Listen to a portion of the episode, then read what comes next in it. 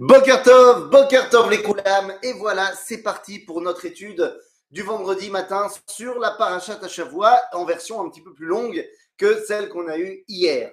Alors c'est parti, Parashat Chaye Sarah. La Parashat de Chaye Sarah, les amis, eh bien tout de suite on va se poser the question. Ben évidemment. Vous savez, quand on, ça on l'a déjà dit et on l'a redit et re-redit, mais il faut encore en parler. Quand tu appelles le titre d'un livre, tu choisis le titre d'un film, l'Oméchané, il est censé eh représenter un minimum ce qu'il y a dans le bouquin. Et là, eh bien, le titre donné à la paracha, mais c'est pas seulement le titre donné par nos sages, c'est l'ouverture de la paracha, Chaye Sarah. On s'attend, et c'est naturel, de parler de la vie de Sarah. Eh bien non, on va pas du tout nous parler de sa vie, on va nous parler uniquement de sa mort. Alors là, les amis, la question, elle est simple. Tu vas me dire peut-être que Abraham va faire un grand éloge funèbre à Sarah, à sa bien-aimée. À ce moment-là, je peux comprendre que même si on nous parle de sa mort, eh bien en fait, on va nous retracer toute sa vie. Sauf que, eh ben, c'est absolument pas le cas. Ce n'est absolument pas de ça que va parler la paracha. On va à aucun moment parler de ce que Sarah a fait. Et d'où la question maintenant qui retentit. Mais alors pourquoi cette paracha s'appelle Chaye Sarah Quel est le but de cette paracha. Si vous réfléchissez et qu'on regarde ce qui s'est passé derrière, on se rappelle de la paracha de l'Echlecha où Akadosh Baruch a présenté le projet qu'il voulait réaliser à Abraham. Dans la paracha de Vaïra, on a vu la semaine dernière comment est-ce que Abraham a appris la composante qui lui manquait pour réaliser le projet, Midatadin, et a intégré Yitzhak. Quel est le propos de la paracha de Sarah Eh bien, le propos de la paracha de Sarah, et de maintenant commencer à réaliser le projet divin. Comment on va faire? Sarah Bemet. Sarah, et la Torah nous dit tout de suite, est, je prends le verset, la Torah nous dit tout de suite, voilà, suis pas préparé.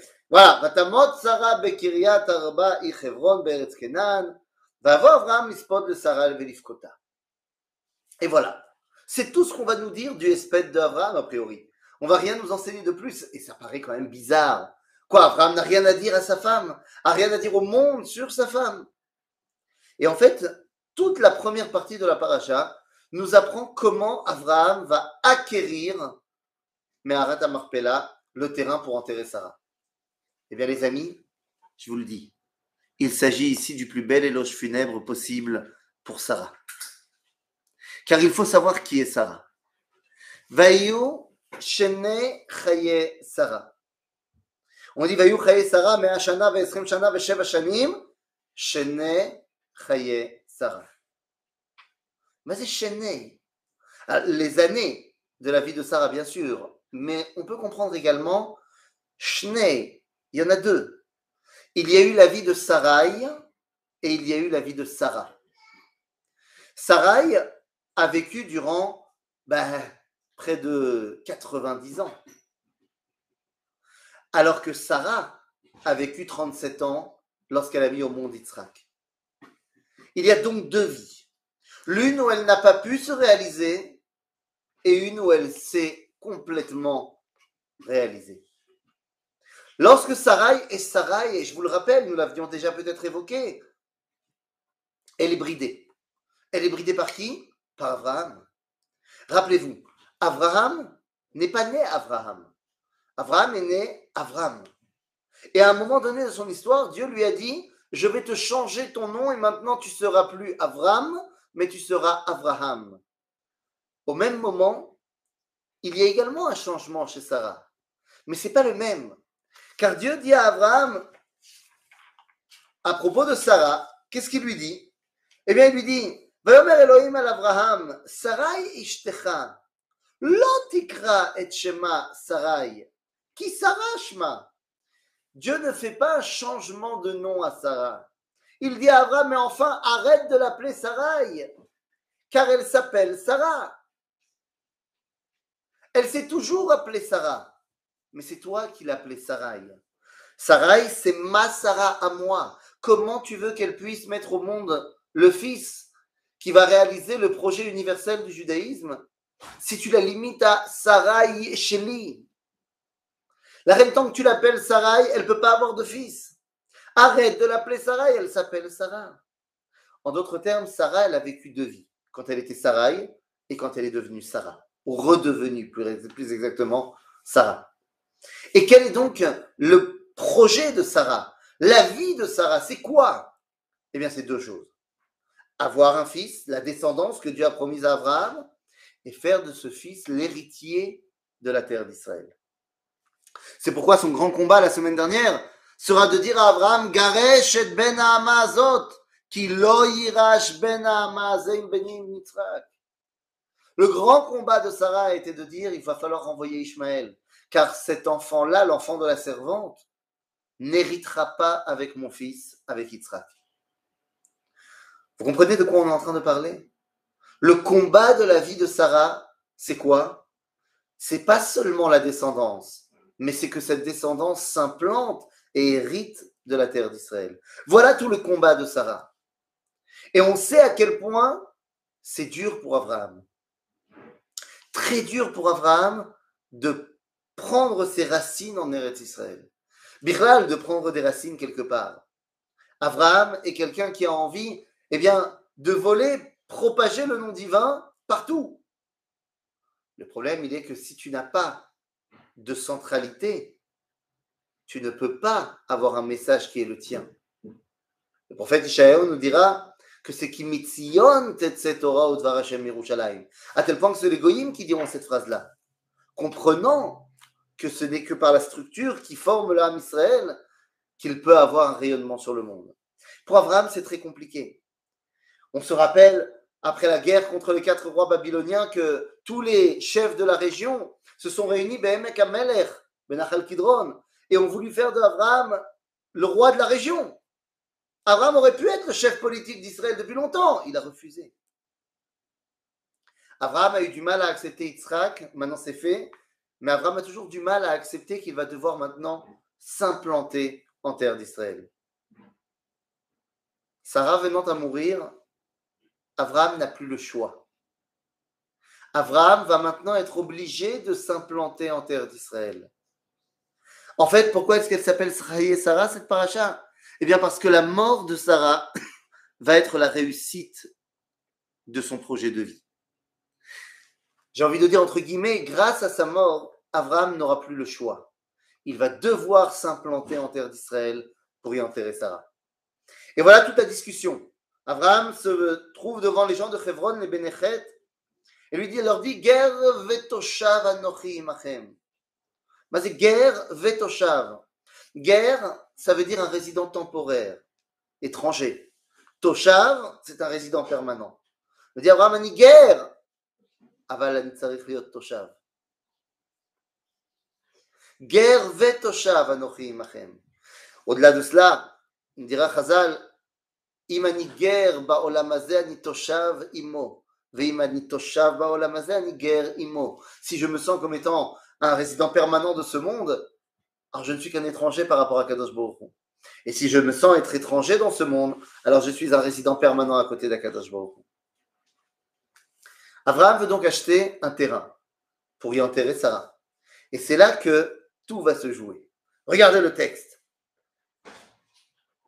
Ger vetoshav anochi imachem tenuli, tenuli ça veut dire donnez-moi un cadeau. Ça veut dire vendez-moi. Tenuli achuzat kever immachem. Vekbera meti milefanai. Abraham veut acheter quoi? Il veut acheter achuzat kever. Pourquoi faire? Pour y enterrer Sarah. Les choses sont posées. Alors qu'est-ce qu'il veut? Hein? Il veut acheter un truc. Et les gens lui répondent, mais non, pas du tout. Shmaoni, Adoni, Nasi Elohim, ata betochenu. Bemifrar, kevarenu. Kevor et metecha. Ish mimenu et kivro. Lo yichle mimcha mikvor metecha. Tous les gens lui répondent, mais Abraham, c'est quelqu'un de connu. Il dit, mais attends, c'est un honneur. Au contraire, Abraham, tous ici, on est prêt à te, à te donner, à te donner une partie de nos sépultures pour que tu enterres ton mort. En d'autres termes, on n'accepte pas qu'Abraham ait sa sépulture. Ils sont prêts à le laisser enterrer qui ils veulent, mais ils ne sont pas prêts à lui vendre quelque chose. Et Abraham répond, Vayakom Abraham, Veshtachu la'amaret zevnechem vayidaber itam nafshechem elefanai. Si vous êtes, si vous voulez m'aider, laissez-moi rencontrer Ephron ben Sochar. Qui est ce Ephron ben Sochar? Ephron, c'est Afar Katan, Afaron. Sochar, c'est ce qui est lumineux. Ce Ephron ben Sochar est le dernier descendant qui garde l'entrée de Meharat Marpella. Meharat Marpella dans laquelle a été enterré Adam Vechava. Ephron le sait, il est celui qui est le descendant du Afar, Mina Afar, Mina Adama, de là où a été créé Adam. D'un autre côté, il est donc le descendant de Ephron, il est l'héritier de cette lumière. Il sait très bien qui est enterré là-bas à Marpella. Abraham le sait aussi d'après le Midrash, lorsqu'il a voulu donner à manger aux anges, eh bien, il y a un petit agneau, un veau, qui s'est enfui et qui a couru jusqu'à Hebron, jusqu'à la. Abraham l'a suivi. Il a vu là-bas la lumière du Gan Eden. Et il a vu que Adam et Chava étaient là-bas. Et donc, il veut aller acheter la Meharat Marpella. Regardez ce qu'il dit. Veitenli et Meharat Marpella asher lo, asher biktse sadeu bekesef malé. C'est clair, Abraham veut acheter une tombe, une sépulture. Regardez la réponse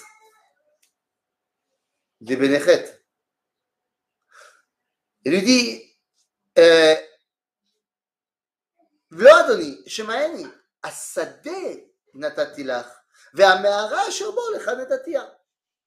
Ephron veut lui vendre son champ, dans lequel il y a la Mehara. Abraham avait pourtant dit Je ne veux pas le champ, je veux que la Mehara. Mais quel est ce débat? Est-ce qu'on achète la caverne? Est-ce qu'on achète le champ avec la caverne? La question est évidente. Vous savez, dans la halacha, imaginons, imaginons, je fais un cadeau à ma fille. Je lui fais un cadeau, je lui achète, je ne sais pas moi, euh, un collier magnifique en diamant avec marqué son nom Je t'aime ma chérie et son numéro de Théoudat Zéout. Et je l'emmène en tioul, en hélicoptère, au-dessus d'Eretz Israël. Ah, ma fille, je suis sûr qu'elle aimerait bien. Elle me regarde, elle me dit.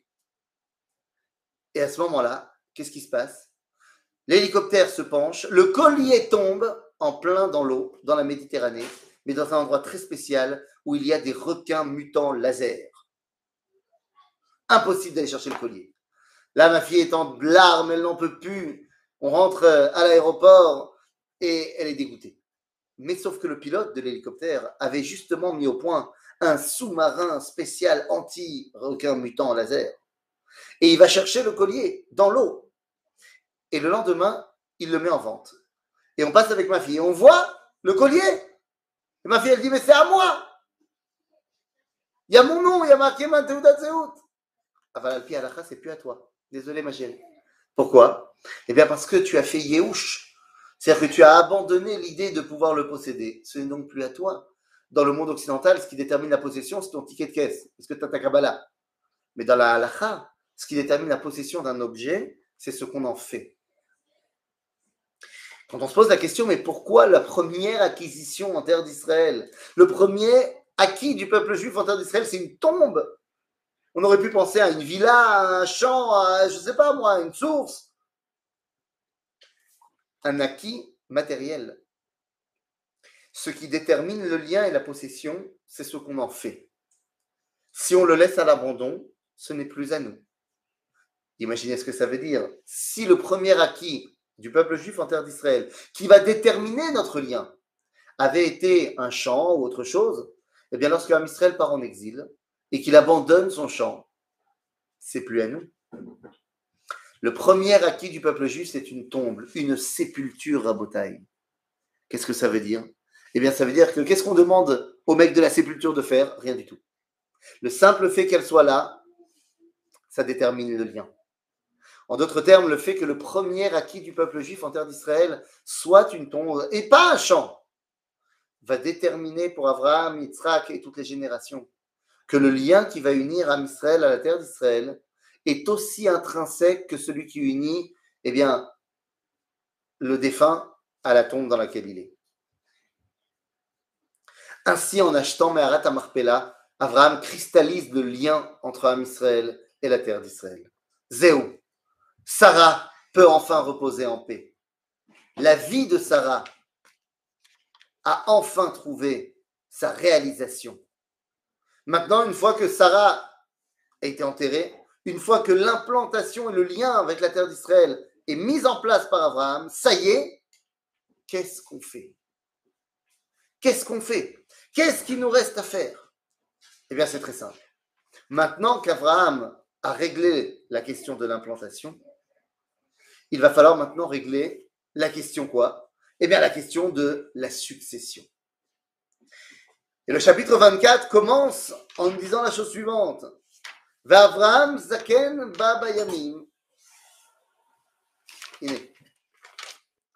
Dans le chapitre 24, Abraham zaken baba yamim va Hashem berach et Abraham bakol. Alors, ça c'est la partie que j'avais envoyée euh, en petit hier. Mais effectivement, Berach et Abraham bakol, c'est quoi bakol? On avait expliqué. C'est que dans tous les cas, il n'avait pas de fille. Un avis, celui de Rachid, nous dit qu'il avait un fils. Un avis du Talmud nous dit qu'il n'avait pas de fille. Et un autre avis nous dit qu'il avait une batte. Mais le Ramban nous dit ne crois pas que ça veut dire qu'il avait une fille, ça veut dire qu'il avait une qualité, batte en termes de mida, qui s'appelle kolelut, d'être entier, complet. Pourquoi c'est important qu'Abraham n'ait pas de fille? Moi j'en ai trois des filles, c'est fantastique. Mais parce que si Abraham a une fille, il faut la marier.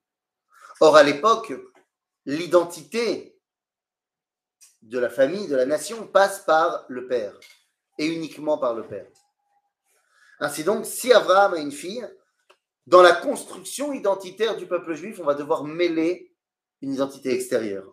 C'est impossible. Le fait qu'Abraham n'ait pas de fille nous permet à nous aujourd'hui d'avoir des filles, par qui va passer l'enseignement de l'éducation d'identité? Aujourd'hui, l'identité d'Israël passe par les mamans d'Israël qui vont donner à manger à leur petit bébé et ils transmettent dans chaque cuillère de soupe l'amour et l'appartenance du peuple juif et de la terre d'Israël. Donc Abraham n'a pas de fille, mais il a un fils. Et maintenant, il faut le marier. Et maintenant, il va falloir le marier. Et donc, toute la paracha va nous expliquer comment on va chercher une fille Comment on va chercher la femme de Yitzhak Comment on va aller trouver Rivka Et la Torah nous emmène dans une réalité incroyable. Pour la première fois, le narrateur, Dieu, la Torah, nous explique que Rivka était belle. Incroyable. On nous dit que cette femme est magnifique. On va nous le dire clairement. Vaneara Tovat Mare Meod. Tovat Mare Meod. Pourquoi on a besoin de nous dire ça? Vous allez me dire, non, mais Abraham, il avait dit à Sarah, Inena Yadati ki Isha Yefat Mareat. Nachon, mais ça c'était Abraham qui parle à Sarah. Encore heureux que le mari trouve sa femme belle. Là, c'est le narrateur qui nous dit cela, comme en nous présentant une réalité. Pourquoi est-ce important de savoir que Rivka était belle? C'est pas la seule. Il va y avoir plein de femmes dans le Tanakh où on va nous dire qu'elles étaient belles. Les Mazechachouv. Les amis, les Mazechachouv, on vient de dire qu'Abraham avait, et c'est l'héritage du peuple juif, cette dimension de kolel, de bakol. Si une femme est belle, ça doit vouloir dire qu'elle est belle aussi à l'intérieur. Je m'explique. Aujourd'hui, dans notre monde, à cause de la destruction du premier temps, à cause de cette destruction qui fait la séparation entre l'intériorité et l'extériorité, alors on peut trouver des gens beaux et pourris, et des gens moches et tzaddik. Mais dans l'idéal du judaïsme, dans l'idéal du judaïsme, sheker achen, Shlomo HaMelech. Mais c'est sheker achen. Achen, c'est Bemet Sheker. La grâce, c'est pas beau. Quand on dit de quelqu'un, ouais, il est mignon, ça veut dire qu'il est pas beau. Sinon, on dirait qu'il est beau. Nous dit Shlomo, sheker achen. Achen, zemilachon chinam. Grâce, gratuit. T'es pas vraiment belle, mais t'as quelque chose. Ayofi ou lo sheker. Qu'est-ce qu'on dit dans Eshet Raïl.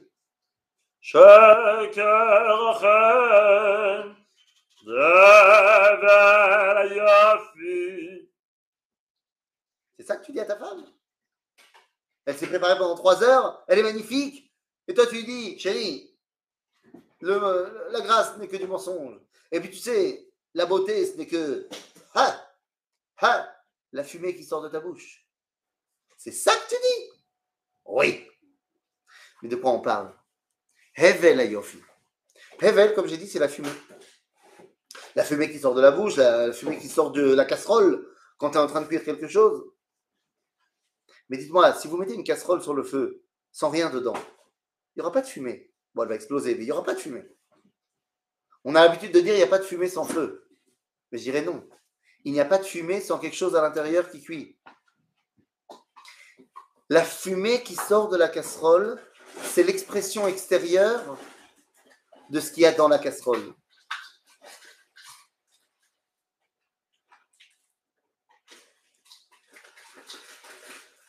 L'expression extérieure de ce qu'il y a dans la casserole. En d'autres termes, si une femme est belle à l'extérieur, ça doit normalement être le symbole qu'elle est belle à l'intérieur. Ça va ensemble.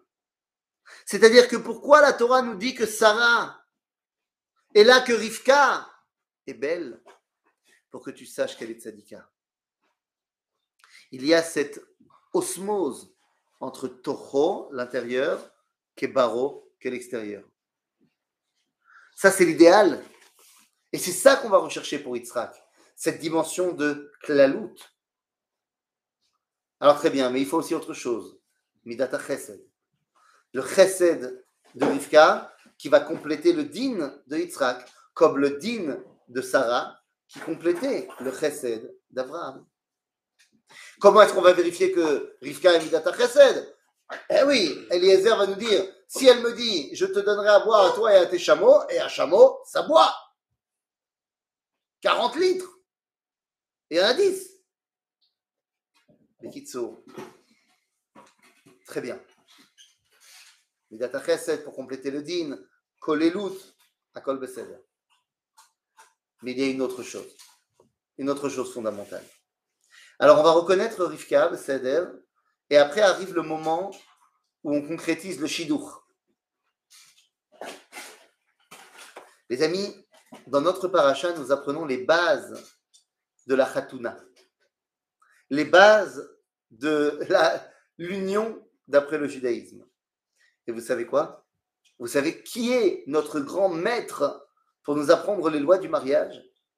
Eh bien, peut-être celui qui est le plus grand ennemi du peuple juif, le frère de Rivka, celui qui a complètement annulé l'identité d'Israël, puisqu'il s'appelle Lavan à Arami. Il était hébreu, mais il est devenu complètement araméen. Lavan, on le connaît dans la tradition juive. C'est celui dans la Haggadah de Pessah qui fait passer Pharaon pour un petit joueur. D'accord Qu'est-ce qu'on dit dans la Haggadah צא ולמד מה ביקש לבן הארמי, שפרעה לא גזר אלא על הזכרים. ולבן ביקש לעקור את הכל. On dit, Pharaon, c'est un petit joueur, il voulait tuer que les hommes. Lavan, il voulait éradiquer et déraciner tout. Lavan, Lavan, tout d'un coup, va nous apprendre les lois du mariage. Par exemple, vous savez qu'on n'a pas le droit de marier une jeune fille sans lui demander son approbation. D'où ça vient?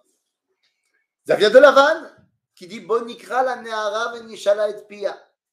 Venons, on va demander à Rivka ce qu'elle en pense. Mais le mieux dans tout ça, nous dit le Talmud, mais Hachem ishal ish. Que le shidur, l'union, les deux neshamot qui doivent se lier, ça vient d'Akadosh Baruch.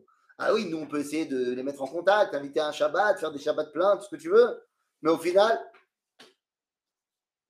d'où ça vient, d'où on sait dans la Torah que la zivug, ça vient d'Akadosh Baruch Hu. ויאמרו לבן ובתואל, מהשם יצא הדבר.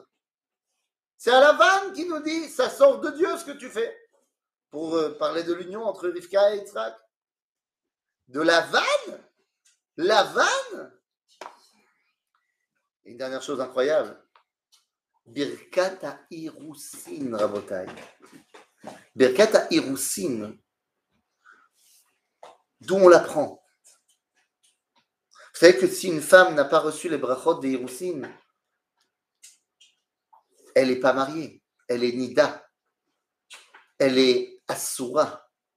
Nous dira le Talmud dans Masechet Kala, Kmo isha lelot vila Asura kenida, Kala belo bracha Asura kenida. C'est quoi cette bracha des D'où on l'apprend? Vayevarechu et Rivka. Vayevarechu et Rivka, c'est Reb Lavan. Vayevarechu et Rivka. Vous savez ce qu'il a fait comme bracha? Dans la Torah, il est marqué Eil alfer revava veirash sarech eshar otsonav. Les Talmud, qu'est-ce qu'il a dit, Lavan? Niba veloyadam aniba. Il a prophétisé sans savoir ce qu'il disait. Et il a dit Baruch ata Hashem, Elokeinu melech haolam, asher kideshanu b'mitzvotav vetzivanu al ha'arayot, ve'asar lanu et ha'arusot, ve'itir lanu et ha'nisuot lanu al yedei chupa ve'kidushim, Baruch ata Hashem, mekadesh amo Israël al yedei chupa ve'kidushim. Comment est-ce qu'on peut apprendre de Lavan qui est tellement anti Kdushat Israël, les éléments même de la du fondement de Kdushat Israël Eh bien parce que seul quelqu'un qui nous connaît parfaitement peut s'opposer à nous. Très souvent, ce sont nos ennemis qui savent mettre le doigt sur qui on est. Effectivement. Les grands ennemis du peuple juif, qu'ils viennent au niveau des racines du Ham Israël ou pas, comme Torquemada, comme Lavan, ou pas, eh bien, sont les personnages qui vont le mieux pouvoir cerner le, qui représente pour eux un danger, ce qui en vérité représente pour le monde une bénédiction. Le shidour de Rivka et de Yitzhak est au centre de notre paracha. Pourquoi? Eh bien parce que si le début de la paracha nous parle de l'héritage, de la réalisation du projet, il faut s'implanter en terre d'Israël pour avoir un centre. Maintenant, il va falloir déterminer, on a la descendance, on a Yitzhak, mais il faut que cette descendance se perpétue. Il faut donc maintenant que Yitzhak continue. Et pour ça, on va poser les bases de ce qui va amener à la Kedusha propre du peuple juif. Abraham et Sarah, on ne sait pas trop comment ils se sont mariés. Sauf Parachat Noach, on ne sait pas trop.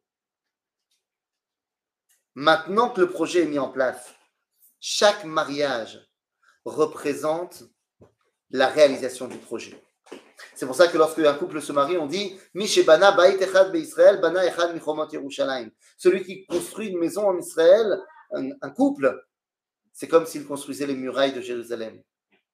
Quand vous regardez les Shiva Brachot, il ne s'agit pas seulement de la simcha du Khatan et de la Kala. Il s'agit de la simcha individuelle, de la simcha de l'humanité, de la simcha de Bniat Yerushalayim.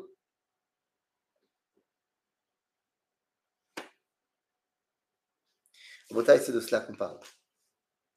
L'implantation en terre d'Israël, Tsara. La continuité de la descendance dans la Kedusha, Yitzhak Verifka. Sauf que pour arriver à la Kedusha, c'est-à-dire pour comprendre et arriver à transmettre l'importance de la vie de la Kedusha, eh bien, il faut deux choses. Vous savez, la Kedusha dans le peuple juif nous explique le Rav dans la Higueret Takana, dans la lettre 555, que la Kedusha dans le peuple juif est double. Il y a la Kedusha intrinsèque qui est reçue parce que tu es l'enfant d'Abraham, Yitzhak et Yaakov. Mais il y a aussi une Kedusha qui dépend de mes actions. Or, le Rav nous dit la Kedusha intrinsèque, elle est là, mais elle ne se dévoile que par l'intermédiaire des actions. Et donc, si le mariage de Rivka et de Yitzhak montre cette Kedusha intrinsèque, c'est celle qu'il faut dévoiler pendant l'acte du mariage et pendant Bichlal, la transmission de l'identité. elle ne peut se révéler que par la Kedusha des actions, ce qu'on va appeler nous aujourd'hui Torah ou Mitzvot. La reine, on ne pouvait pas terminer la paracha sans les prémices de l'enseignement de la Torah. La paracha se termine après que Yitzhak et Rivka se soient trouvés, ça y est. Ben, Qu'est-ce qu'on nous raconte? On nous raconte que Abraham se remarie. Allez, Khatunat Skenim, une nouvelle, un nouveau mariage sympathique. Quoi? Oui, Abraham va se marier avec qui? Ketura. Non, ça, je vais vous dire, c'est Agar qui a fait Tchouva. Bon, c'est sympa. Et d'ailleurs, on va savoir que de Ketura, il va avoir six enfants. Sympa. Mais bon, c'est important de savoir ça. Abraham n'est plus sur l'avant-scène de l'histoire maintenant. Le rôle principal maintenant, c'est Yitzhak. Donc pourquoi c'est important de savoir qu'Abraham se remarie avec Ketura D'autant plus qu'après, ses enfants avec Ketura, il va les envoyer au loin. Ils ne vont pas avoir d'influence, sauf un. Il y en a un qui est fondamental. L'un des enfants d'Abraham et Ketura. Iné. Yosef Abraham Ikar Isha Ushma Ketura. Vateled Loet Zimran. Connais pas. Yokshan. Connais pas. Medan. Connais pas.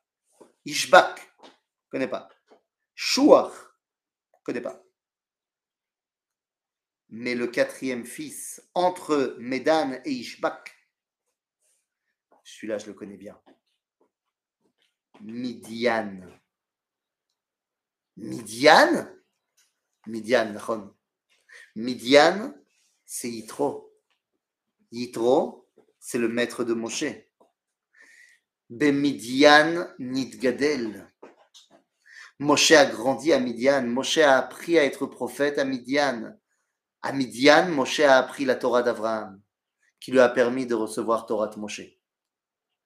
Nous avons donc ici les prémices de ce qui va amener la Torah de Moshe, qui nous permet de dévoiler par l'intermédiaire de nos actions la Kedusha profonde, qui est celle de l'appartenance à l'identité d'Israël, qui une fois sur la terre d'Israël peut devenir une bracha pour toute l'humanité. Shabbat shalom les